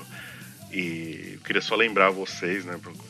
Só para dar um desgosto aí, para dar que a Kathleen Kennedy, numa das entrevistas sobre a nova trilogia, ela meio que justifica assim que foi difícil fazer porque ela fala e eu não tô mentindo, vocês podem ver isso na internet em qualquer lugar, ela fala que é o problema maior aqui é que a gente tem que criar tudo do zero, out of thin air, ela fala do zero porque é, não, não tem nenhum material que a gente possa se basear no Inacreditável, construir essas né? histórias.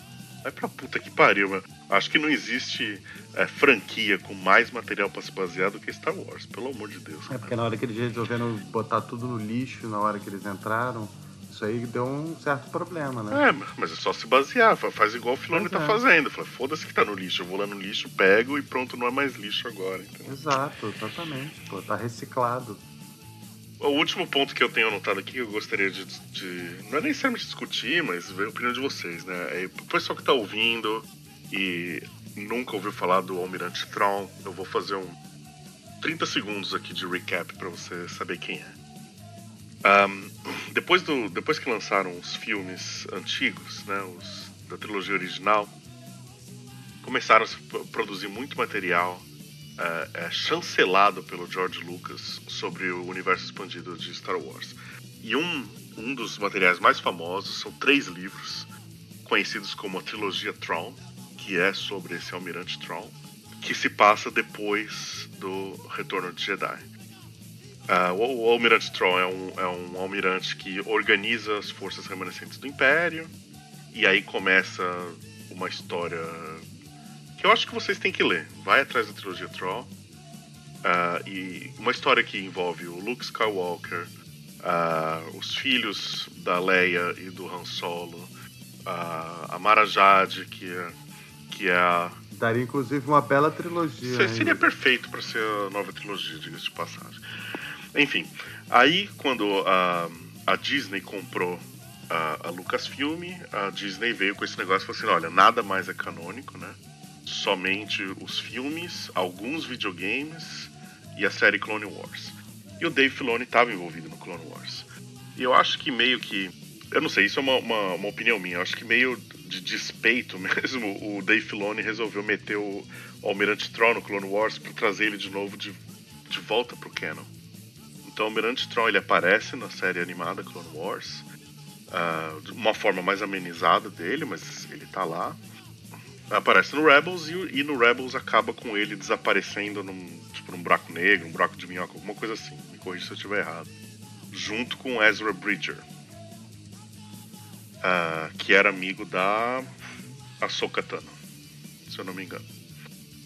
E, a- e agora eles mencionaram o Almirante Tron no, no The Mandalorian. Vocês devem lembrar no episódio da Ahsoka Tano, ela tá, ela luta lá com aquela mulher lá do da lança de Beskar e no final ela fala: "Cadê o Almirante Tron?" É, o Grand Admiral eles falam. E aí a minha, minha pergunta pra vocês é o seguinte: vocês acham que isso é só pra dar uma continuidade, uma história nova né, do Almirante Troy, do Ezra Bridger pra, pra série da Ahsoka Tano? Ou existe uma intenção de talvez é, usar o Tron, o Almirante Tron, como ele está nos livros e de repente forçar um pouco essa, essa, essa linha de história? O que vocês acham? Eu acho que vai rolar um, uma- um resgate do Tron e, e- É. e do Ezra. Espero que venha o Ezra também. Mas não vai vir pro Mandalorian, né? Acho que ele vai pra, pra série da Ahsoka. Olha, eu, eu, eu que- tipo, eu estou com medo de desejar Almirante Tron no, no cinema, né? Porque aquela coisa, a série toda do certo é leva do cinema, aí tem aquela coisa de, de contratar diretor da moda que vai querer fazer a versão dele. Ah, vamos fazer o Star Wars do, do, do, do Zack Snyder. Então eu tenho medo.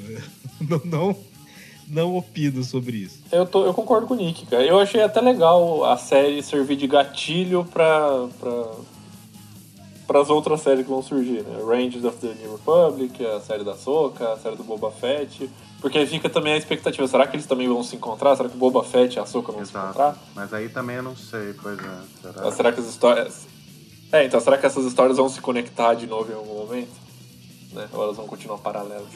Então, mas a minha pergunta é: vocês acham que eles vão tentar apagar a nova trilogia Eu acho. pra fazer uma trilogia Tron? Trilogia não, eu acho que eles devem continuar nas séries mesmo. É, não a trilogia, mas a história dos livros do Tron. Adora- adoraria, mas acho difícil. É, eu também. Qualquer coisa que eles fizerem pra apagar essa nova trilogia tá, tá ótimo. Bom, a, bom, a boa notícia pra quem não gosta da nova trilogia, pelo visto meio que unânime aqui, é que durante todos os anúncios de novos materiais vindo uh, para Star Wars, nada toca na, na, na mesmo tempo, na, na, na mesmo, ou na storyline da nova trilogia. Tipo, todos os filmes que estão vindo, todas as séries, séries animadas que estão vindo, nenhum chega perto da história da nova trilogia. Nem, não se passa nem na mesma época e nem no mesmo storyline.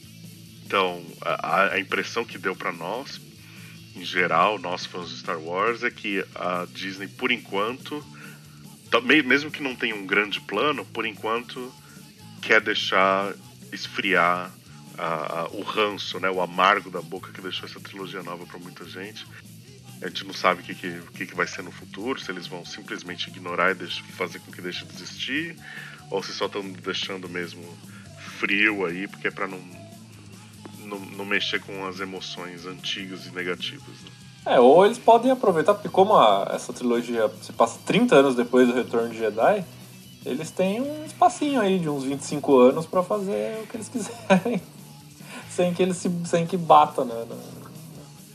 É verdade, da, é verdade. da trilogia. E como ninguém sabe direito o que o Luke estava fazendo nesse tempo todo, eles podem fazer o que quiser com o Luke, Olha, certo? inclusive fazer a tão, nossa, tão sonhada série do Luke treinando o Grogu. É, ia ser legal. Bom, contanto que esqueça o, o esquentadinho do Kylo Ren, não tem problema não. Ah, Kylo Ren tá- já deu do Kylo Ren. Né? Já deu, já Pitizento do caralho, vai Já se deu, fuder, velho. Chega de Kylo Ren, chega de Mary Sue e chega da Leia Mary Poppins. Mary Poppins. Eu gostei da. É. Eu gostei também. Eu gostei da Leonard Poppins. Da, da, da Leia. Lamentável. Não, tá, foi bom. Eu gosto também, Mas- apesar de, de não estar perfeito, pois é. É. Mas uh, teve, teve um outro ponto que o Bruno trouxe outro dia também numa das nossas conversas fora, que é extremamente importante sobre o, o Mandalorian, que é a representatividade que a série trouxe. Né? É cheio de alienígena, né? Não, cala a boca. Da representatividade um dos ponto que o droids Bruno também. levantou e foi muito certeiro assim, tipo assim, ah, você não precisa de todo aquela aquela aquele furdunço da, daquele ativismo para você botar mulheres no centro, tipo, né? Você tem a Cara Dune, você tem o Griff Karga, que é negro, você tem. É, você não precisa da, da- da- do, de um ativismo, de uma militância, é, sabe, exacerbada para você ter um negro num papel ah, que é extremamente sensacional. Por exemplo, você não olha o Moff Gideon como ai, o cara negro que faz o Moff Gideon. Não, você se sente intimidado pelo Moff Gideon porque ele é o Moff Gideon e não é porque ele é o Moff Gideon negro, entendeu? É, é, É porque ele é o Giancarlo Esposito, que o cara só faz. Cara, quem não se sente intimidado pelo Giancarlo Esposito não é humano. mas- Cara, você tem, você tem o Griff Karga, você tem o, o Moff Gideon, a Bo-Katan, a Cara Dune. São personagens fodas pra caralho. Super fodas, cara. que estão aí para representar as, as minorias, por assim dizer, e que tipo não precisa dessa militância. Os personagens já dão esse poder para eles, para dizer não, não é porque é mulher, não, não é porque é negro, é porque o cara é foda, é porque a mulher é foda, é porque eles são foda. Exato. Isso, Mário, é, é Star Wars, né? Porque se você parar pra pensar, pô, a princesa Leia, apesar de ser princesa, não precisava que ninguém ajudasse ela, não. Ela tava lá pegando pistola, metendo bala. Pois é, a hora que tem que Exatamente. O, pegar. Ela faz o que for preciso, rapaz. é, o, May, o, o, o Mace Windu era o mestre Jedi mais poderoso de- junto com o Yoda. É, exato. Porque então, ele era o assim, Mace Windu. É, e, na- e mesmo na trilogia, e mesmo na trilogia clássica lá no final dos, an- dos anos 70, começo dos 80, o. O. o Lando. nossa, o Lando, co- como o Yuri falou agora há pouco, ele destrói Ah. a segunda estrela da morte. E, e era. Ele é o grande herói da, da batalha. É, come feijão com triângulo. Exato. Então, tipo assim, não precisa, tipo, ai, olha, porque sou... não, é porque a cara Dune, entendeu? Não, é porque Eu acho que uma, uma excelente comparação que ilustra bem o que você está falando é você comparar a cena de todas as mulheres juntas no Vingadores Endgame, que tem uma hora que ela, to- todas as mulheres juntas em quadro, e a, a- e a cena da invasão do- da nave do Moff Gideon nesse último episódio. Que aquela cena do Vingadores, você olha e fala assim, nossa, que forçado, né? Forçaram muito pra colocar, conseguir colocar todas as mulheres heroínas ali num quadro só. E a, e a invasão da nave do Moff Gideon é uma coisa super natural, que só depois você vai se ligar e falar, nossa, era um, era um grupo só de mulheres, cara, olha. É mesmo, você nem, você nem porque cada uma tá ali, é o que você falou, cada uma é o seu próprio personagem. Cada um, cada Justo. usando a especialidade que sabe usar, né? A assassina, a sharpshooter, a cara Doom, que é a porradeira e tal. É, foi super Exato. natural, é uma coisa muito natural. Não é porque, tipo, ai, tá de colanzinho, tem que fazer, ai, a, a empoderada. Não, velho. As mulheres já são foda ali. Não é porque é mulher, é porque são foda. Sacou? E, e- Ou seja, foi uma coisa que a série trouxe.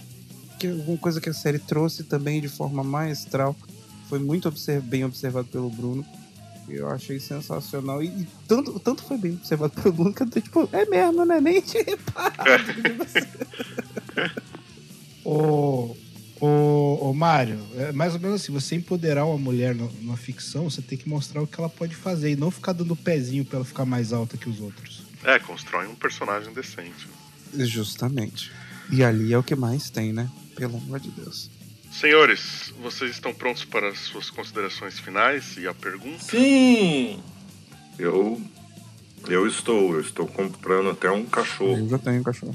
Tá legal. Então, a pergunta é o seguinte: Qual história você gostaria de ver contada agora que a gente tem todo esse leque aberto na nossa frente que o, que o Mandalorian abriu pra gente? Não, pior, eu, eu queria. Foi o que foi falado aí já, cara. Uma coisa que eu acho que seria bem legal é a gente ver o treinamento do, do Grogu com, com o look de mestre, né? É, ali na. Isso é uma coisa que eu ia gostar de ver. E tô empolgado com o Book of Boba Fett. Mas não, não- Putz, pior que eu não, não tinha pensado, tinha viajado por esse lado. Eu fiquei tão empolgado com a série que eu perdoei a Disney e tô achando que tudo que vier agora vai ser bom. E tô com medo de me decepcionar também, porque tá com essa expectativa. Então é, é isso que eu tenho a dizer. Cara, eu acho que eu queria ver principalmente duas coisas. A primeira é que eles abordassem essa questão é, de mais de perto de vácuo de poder, né? Porque o Império caiu. E aí? O que, que acontece depois? Como que vocês vão, vão, vão resolver esse problema? Porque você tinha uma estrutura ali que, que, que governava, né? Que fazia toda essa a administração da galáxia. Isso não existe mais. Você tá, que, tá querendo ver um poderoso, um poderoso chefão de Star Wars, é isso? É tipo, é tipo isso. Tipo isso. E o outro, cara, é, é como que o, que o, o Luke iria reconstruir a Ordem Jedi. Que era uma coisa que até o Yuri comentou outro dia comigo, que era o. A Ordem Jedi é o que o Luke disser que é. E seria muito legal ver ele começando do zero, ver ele criando a Academia Jedi, né? E ver como que ele ia fazer isso. Bom, eu, já citei o The Office da Estrela da Morte, né? Outra- série que eu queria ver é tipo fake reality show é, acompanhando a turnê da, da banda lá da, da cantina. Ia ser muito legal. Um The Voice cantinho. Quem que é os seus jurados, né? Ia ser aquele, ia ser aquele elefantinho azul lá que tocava no- na corte do Jabba. Imagina The Voice. Mos, The Voice Mosais e Cantina.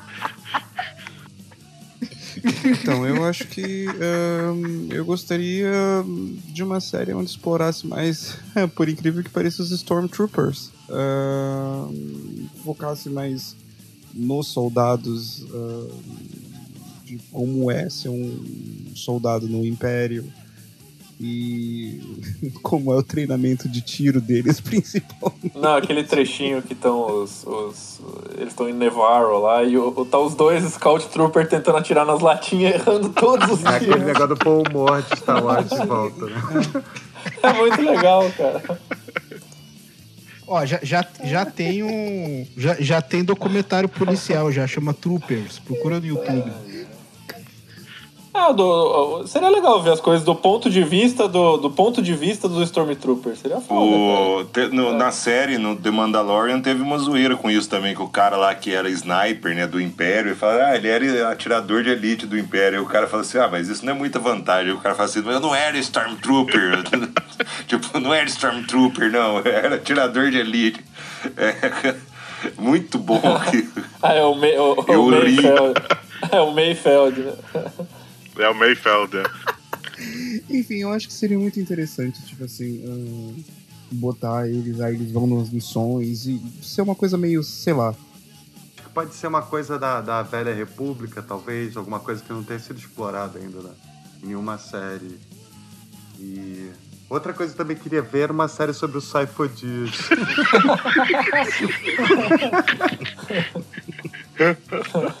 A série Se Fudias. Do RedTube. Sobe os créditos. é, exatamente. Directed by George Lucas. E agora sobre histórias que eu gostaria de ver contado mais. ahm, eu, eu vou, como alguns de vocês mencionaram duas, eu também vou trapacear aqui e vou mencionar duas. Então, dois, duas histórias que eu gostaria de ver contadas. Primeiro, qualquer coisa sobre o Luke nesse período aí, depois do Retorno de Jedi. Eu, eu adorei ver o Luke no último episódio do Mandalorian. Foi, foi catártico pra mim. É catártico que se fala? Foi uma catarse pra mim ver o Luke no seu no seu potencial máximo ali, né, de Jedi Knight, de Cavaleiro Jedi. Mas eu, eu preciso ver mais. Eu preciso ver mais porque o que o Ryan Johnson fez com o Luke ainda tá entalado na, na minha garganta. É, é muito difícil pra mim pensar no Luke e, e- e lembrar da, da trilogia nova, o que fizeram com ele, o que o Ryan Johnson especificamente fez com ele. Eu acho que é criminoso o que o Ryan Johnson fez. Ele demonstrou uma total ignorância do universo Star Wars, total ignorância sobre o personagem Luke Skywalker, sobre mesmo o que é o, o- a linhagem Skywalker, o que é o, o space opera que o George Lucas tinha estabelecido, né? História de família e de relação pai-filho. E o que ele fez com o Luke é. O que o Ryan Jones fez com o Luke é imperdoável, é criminoso. Pra mim tinha que dar cadeia, assim, o que o cara fez.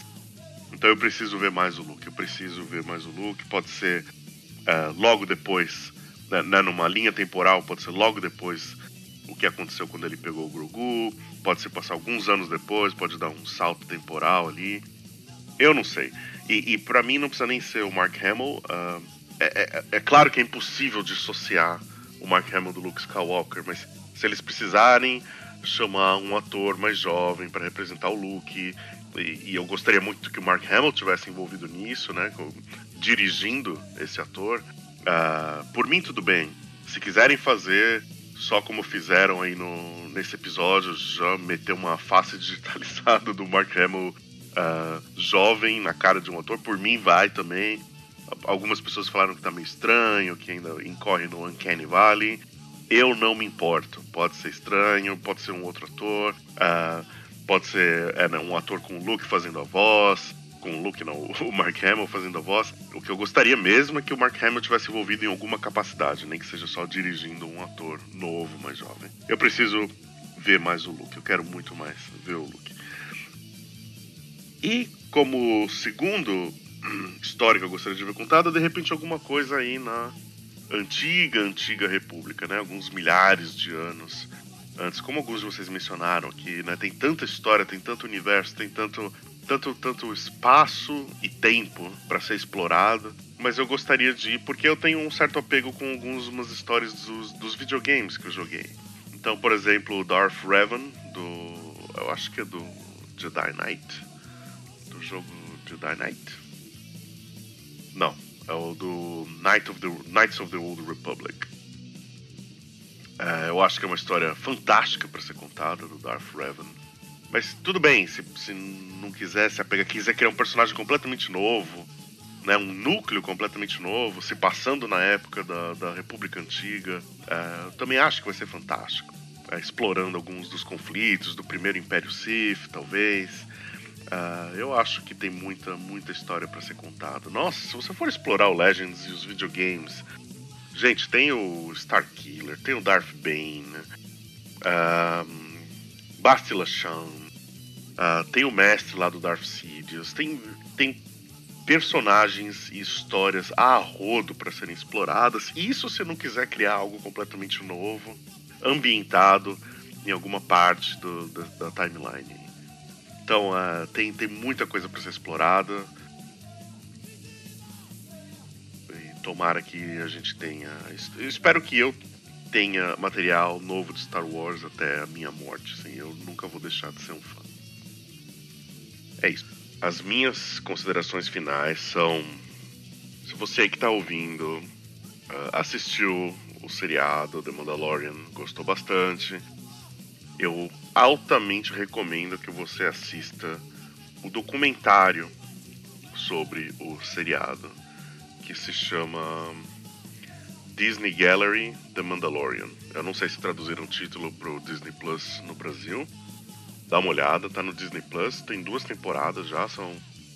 são é um documentário em vários episódios, né? Uh, é um, nesse documentário você consegue uh, vislumbrar a, o quão profundo vai o amor, a dedicação e o respeito que, que as pessoas envolvidas nesse, todas as pessoas envolvidas nesse projeto têm por Star Wars. Todas elas, né? Você sabe que são múltiplos diretores, uh, múltiplos uh, produtores, várias pessoas envolvidas e, e todos eles uh, demonstram um, um, respeito absurdo pela história, pelo lore, pelo universo estabelecido e todos eles vão tentar beber em fontes confiáveis e, e fontes que nós conhecemos bem, que representam bem o universo Star Wars. Mais alguma colocação, senhores? Contrário é 666, é os macacos que a gente põe no final. Não, eu tenho, eu tenho mais uma, eu tenho mais uma, eu tenho mais uma, uma. O que eu tenho pra dizer é. Ui, ui, ui, ui, E não se esqueçam. Ui, ui, ui, ui, ui, ui, ui, Então é isso aí, senhores. Tchau pra vocês. Espero que vocês tenham gostado. Boa noite, bom dia, boa tarde pra vocês. E se inscrevam no nosso canal, sigam a gente no Spotify, no Deezer, no Castbox. Beijo, gente. Boa noite, até dia 16.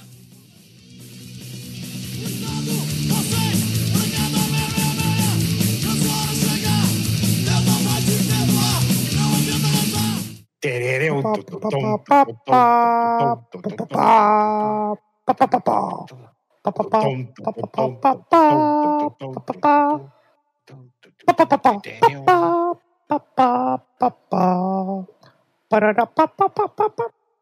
Wee wee wee wee wee wee wee wee wee wee wee wee wee wee wee wee wee wee